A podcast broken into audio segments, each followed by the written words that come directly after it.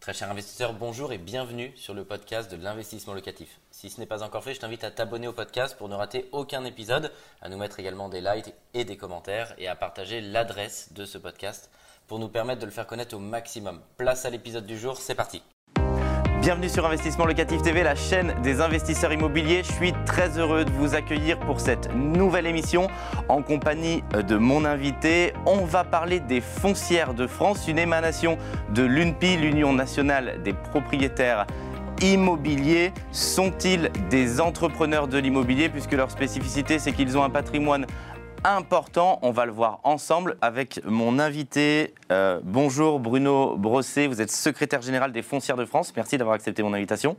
Merci, euh, Michael, de me recevoir. Je voudrais qu'on parle de l'UNPI et plus précisément l'émanation à l'intérieur de l'UNPI euh, que vous représentez en tant que secrétaire général, euh, qui est les foncières de France. Est-ce que vous pouvez nous en dire plus sur l'UNPI de manière générale et puis sur les foncières de France? Qu'est-ce que c'est exactement? Alors Jean Perrin, qui a pris la parole, a bien expliqué ce qu'était l'UNPI. Hein. C'est une fédération qui défend la propriété immobilière, qui est représentée sur tout le territoire national par des chambres et à travers, si vous voulez, cette organisation, euh, une association a été euh, constituée euh, durant la crise sanitaire autour des, foncières immobilières. Alors les foncières, c'est en fait des structures qui accueillent et, gèrent du patrimoine immobilier, qui généralement sont dimensionnées et qui s'intercalent entre, pour leurs dirigeants, un bailleur classique, un gros bailleur, on va dire, mais aussi un chef d'entreprise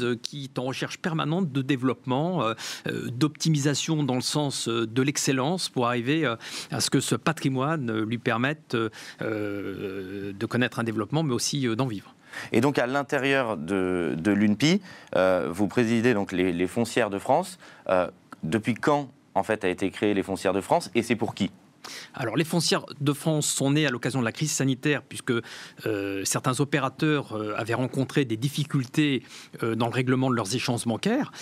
certaines activités, donc les locataires, qui étaient notamment les restaurateurs, les hôteliers, enfin tous ceux qui étaient interdits administrativement, n'arrivaient plus à régler leur, leur loyer. Donc, ça avait des conséquences sur les échanges bancaires de ces foncières qui, à un moment donné, se sont retrouvés en difficulté. Mais le premier constat, c'était donc un constat d'urgence, c'était le fait de, de aider parce qu'il y avait un décalage des, des qui étaient faits, ils étaient en difficulté tout à fait. Et donc à ce moment-là, en fait, toutes ces foncières qui sont éclatées sur le territoire national avaient besoin de se regrouper, d'échanger. Donc elles se sont regroupées de manière informelle et très rapidement ont compris qu'à travers euh, l'UNPI, l'Union nationale des propriétaires immobiliers, il y avait possibilité effectivement de, faire valoir euh, leurs leur problématiques auprès notamment euh, du gouvernement. Donc une lettre ouverte a été faite à cette occasion et notre président, donc Christophe Demerson, hein, ce n'est plus Jean Perrin qui mhm. est passé tout à l'heure, le nouveau président et, M. Desmersons, euh, a porté donc notre message pour essayer de trouver des solutions. Alors, ça a été compliqué parce que, pour tout vous dire,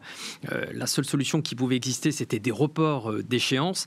Mais au-delà de six mois, ça s'est avéré réglementairement impossible à cause des contraintes européennes. On l'a compris, mais on a aussi compris que le gouvernement était vraiment à notre écoute et par l'intermédiaire de l'UNPI. Donc on a décidé euh, de se regrouper de manière tout à fait formelle à travers une association qui cette fois-ci ne dépend pas d'une chambre, mais euh, de, la fédération au plan national, car toutes ces foncières ont un patrimoine qui est éclaté. Donc il était difficile pour elles d'adhérer à une chambre régionale.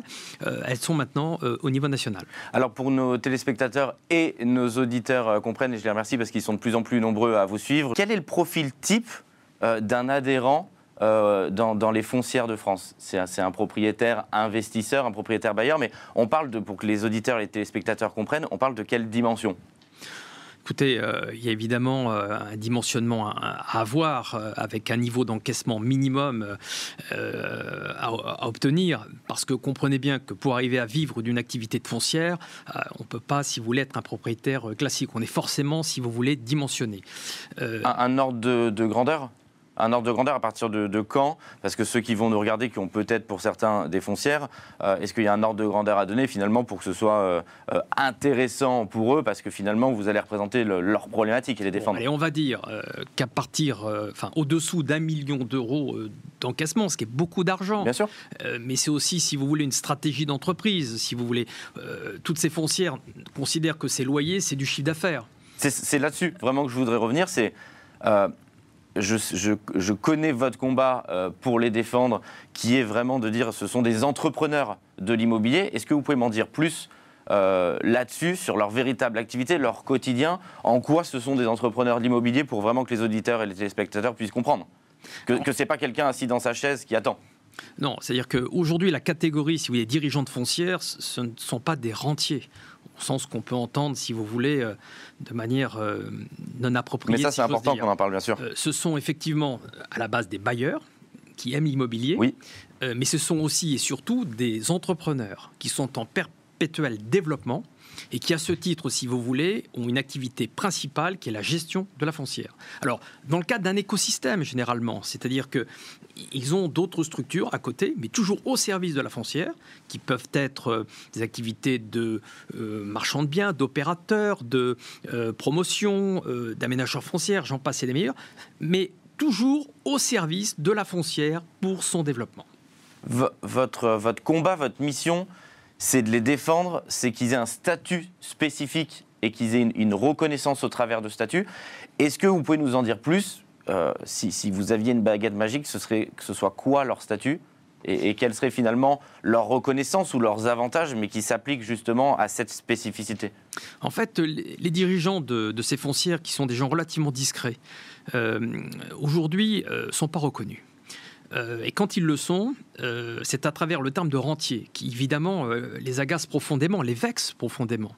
Parce qu'ils considèrent que ce sont des opérateurs économiques, ce sont des agents économiques qui font travailler énormément euh, d'entreprises, que ce soit les intermédiaires euh, qui permettent effectivement euh, d'acquérir les, les, produits, hein, les agents immobiliers notamment, les administrateurs de biens, les notaires, les gens du bâtiment. oui, c'est tout un secteur économique. Oui, mais avec, si vous voulez, une récurrence importante, souvent supérieure à un propriétaire classique, car ils ne font que ça, mais surtout parce qu'ils sont dans une vision de l'excellence.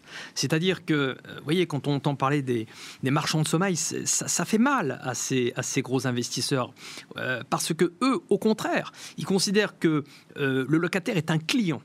avec qui ils entretiennent des relations évidemment de grande proximité et à qui ils apportent un service. Et dans leur intérêt, ils livrent du patrimoine qu'il soit d'habitation, qu'il soit commercial, de grande qualité. C'est à ce prix qu'ils arrivent à se développer parce que la valorisation de leurs biens passe euh, par cette exigence.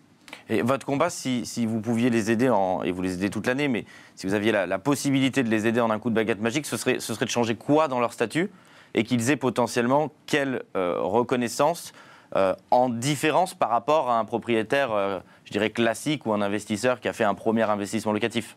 Ben, Aujourd'hui, qu'on existe. Celui-ci fait aussi travailler le bâtiment, mais à une échelle bien évidemment euh, plus petite, sur un lot, deux lots, dix lots. Et là, bien évidemment, avec, euh, avec la taille d'entreprise qu'ils ont, bah, ils font travailler beaucoup plus.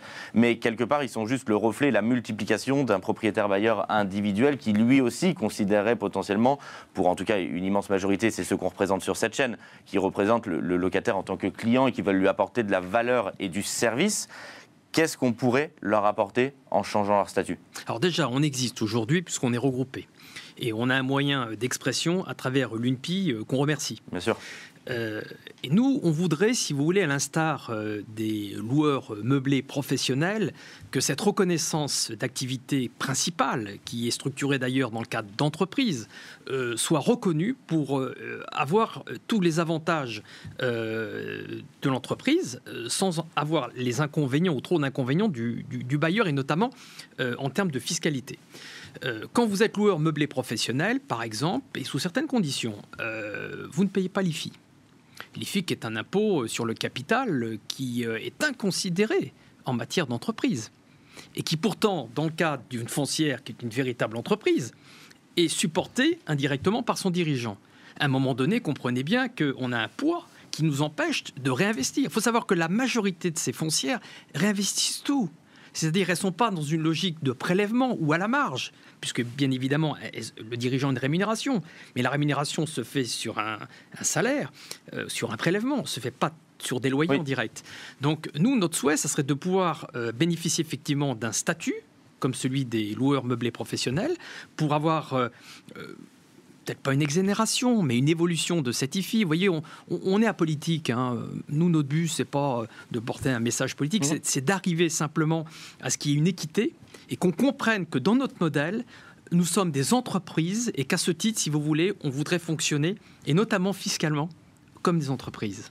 À ce jour, il le, il le paye, l'IFI, bien évidemment, tant bien que mal, j'imagine, pour certains, c'est peut-être plus facile de le payer, pour d'autres, c'est peut-être effectivement euh, confiscatoire. Vous jugez que pour ces entrepreneurs de l'immobilier, il y a un risque qu'au bout d'un moment, ça devienne confiscatoire et que quelque part, en fait, ce qui donne ici en taxe à l'IFI, ils ne le remettent pas dans du réinvestissement et donc que finalement c'est pénalisant de manière générale pour la collectivité ou pour ce, cycle économique parce qu'ils vont moins faire travailler les artisans, ils vont moins rénover? Oui, on peut. Est-ce que c'est confiscatoire au bout d'un moment pour ces pour Je vais vous dire, quand vous êtes un entrepreneur, quoi qu'il arrive, vous vous adaptez. Donc on a effectivement moins à réinvestir, mais ce qui reste à réinvestir, on fait en sorte, si vous voulez, de le consacrer à notre développement. Maintenant, comprenez bien que euh, à ce rythme-là, et avec les contraintes que nous avons, ça devient de plus en plus élitiste. Et c'est là où ça va pas. Parce qu'aujourd'hui, un jeune qui voudrait se dire que il voudrait euh, devenir euh, dirigeant d'une foncière, vivre sur cette activité-là, ça serait très compliqué parce qu'il aurait euh, certes les contraintes de l'entreprise, il aurait les contraintes aussi euh, d'un bailleur classique. Donc euh, c'est là où un statut idoine pourrait effectivement être intéressant dans l'intérêt général, pour aller encore plus loin.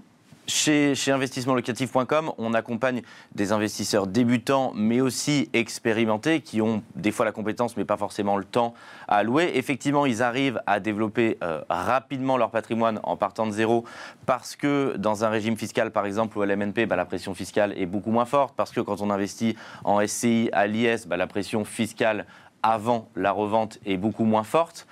Votre témoignage, il va inspirer énormément de propriétaires bailleurs soit qui ont déjà commencé à investir, soit qui veulent investir, et c'est pour ça qu'ils regardent cette chaîne. Et je les remercie, qui sont aussi de plus en plus nombreux à nous écouter euh, sur les podcasts, sur Apple Podcasts, et je vous invite vraiment à, nous aider aussi à continuer euh, cette émission et à mettre en commentaire et une note, parce que je sais qu'ils sont de plus en plus nombreux, on a vraiment un volume d'écoute qui est très important. Donc je vous remercie. Est-ce que vous pourriez aujourd'hui, lors, de cette émission, leur donner deux, trois conseils à quelqu'un qui aujourd'hui, un jeune ou un moins jeune, mais qui veut se lancer dans cette aventure, qui est une belle aventure de l'investissement locatif bah pour bien démarrer, pour démarrer du bon pied, pour arriver, pour pas prendre effectivement les pieds dans le tapis, avoir des embûches dès le début. Est-ce que Bruno, vous auriez deux, trois conseils à donner à un jeune qui veut démarrer et lui aussi, qui a ce rêve d'être à la tête un jour d'une foncière et qui veut lui aussi être un entrepreneur de l'immobilier? Alors d'abord, euh, l'immobilier, euh, faut l'aimer. C'est un secteur qui euh, touche à l'affectif. Mais par contre, faut pas en faire une passion. Parce que sinon, si vous voulez, on devient rapidement collectionneur au lieu d'être investisseur. Donc, il faut garder raison. Donc, je dirais qu'il faut s'intéresser d'abord à l'immobilier, si on l'aime. Et en s'intéressant à l'immobilier, il faut avoir autour de soi beaucoup de flux d'informations.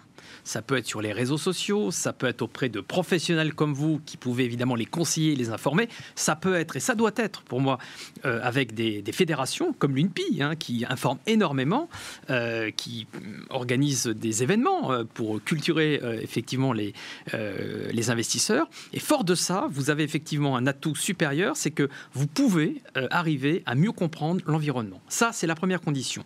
Deuxième condition pour moi, c'est d'être bien entouré. Et euh, un des premiers intervenants partenaires euh, qui est déterminant, c'est l'apporteur d'affaires. Le professionnel, à nouveau, euh, des structures comme les vôtres, où vous, vous êtes en amont des bonnes opérations. Vous me disiez tout à l'heure, vous faites du sourcing, vous cherchez toute l'année. Pour trouver les bonnes affaires. Pour trouver les bonnes affaires. C'est des gens comme vous qu'il faut aller voir. On gagne du temps parce que l'investisseur qui débute, il a un métier à côté. il ne peut pas consacrer trop de temps à la, recherche de biens. Donc en allant voir des gens comme vous, et il y en a d'autres, hein, il n'y a pas que vous, mais il y a, des spécialistes, il y a effectivement cette possibilité de gagner du temps et de tomber sur les bonnes affaires. Troisièmement, euh, je pourrais aller loin, mais on va se limiter peut-être à trois, c'est d'avoir un bon partenaire financier parce que euh, aujourd'hui, sans le financement, on ne fait rien. Et, là, aujourd'hui, c'est compliqué quand on débute. Il faut arriver à gagner la confiance euh, de son banquier. et pour ça, c'est dans la durée. L'immobilier, en fait, et d'une manière générale, c'est dans la durée. on s'inscrit, contrairement à une start-up, si vous voulez, sur du très long terme. Donc, il faut avoir beaucoup de constance. Mais cette constance ne peut se faire que si on a un partenaire financier qui nous accompagne. Et ce partenaire financier, qu'est-ce qu'il va voir en vous? C'est votre culture, savoir si vous êtes vraiment euh, un sachant, euh, et deuxièmement, votre capacité à respecter vos engagements. Donc il va vous juger au fil du temps sur votre capacité, malgré les conjonctures, la crise sanitaire, les impayés, j'en passe et des meilleurs, à régler vos échéances. Et pour arriver à ça, il faut être un très bon gestionnaire. Il faut vérifier au moins trois choses. Le taux d'impayé, qui doit tendre vers zéro. Le taux d'occupation, qui doit être maximum et bien évidemment le taux d'endettement. Donc après, chacun l'adapte en fonction de, ses, de, ses, de son patrimoine, de ses capacités, de sa trésorerie, etc. Mais ce que je veux dire par là, c'est qu'il faut une véritable stratégie. On n'arrive pas devant son banquier sans stratégie et sans planification d'investissement. Si on veut grossir, si un jour on veut se constituer en foncière, il faut organiser dans le temps, chaque année par exemple, son niveau d'investissement, ou tous les cinq ans, en fonction de son rythme, de son temps et de ses envies. C'est une mine d'informations, Bruno, que vous nous donnez aujourd'hui. Bruno Brosset, secrétaire général des Foncières de France, était chez Investissement Locatif euh, TV aujourd'hui. Je suis persuadé que ça vous aura vraiment aidé parce que c'est une mine d'informations. Et si vous nous écoutez en audio sur les podcasts, Apple Podcasts et toutes les autres plateformes, euh, je vous remercie également de vous abonner pour être au courant des prochaines diffusions. Je vous dis à très bientôt pour une prochaine émission pour réussir vos investissements immobiliers rentables. Au revoir. Un grand merci d'avoir suivi cet épisode jusqu'au bout. Je te donne rendez-vous pour un prochain épisode. Si ce n'est pas le cas, abonne-toi au podcast, partage-le, mets-nous un like et tu peux également retrouver plus de conseils sur YouTube avec plus de 300 vidéos gratuites.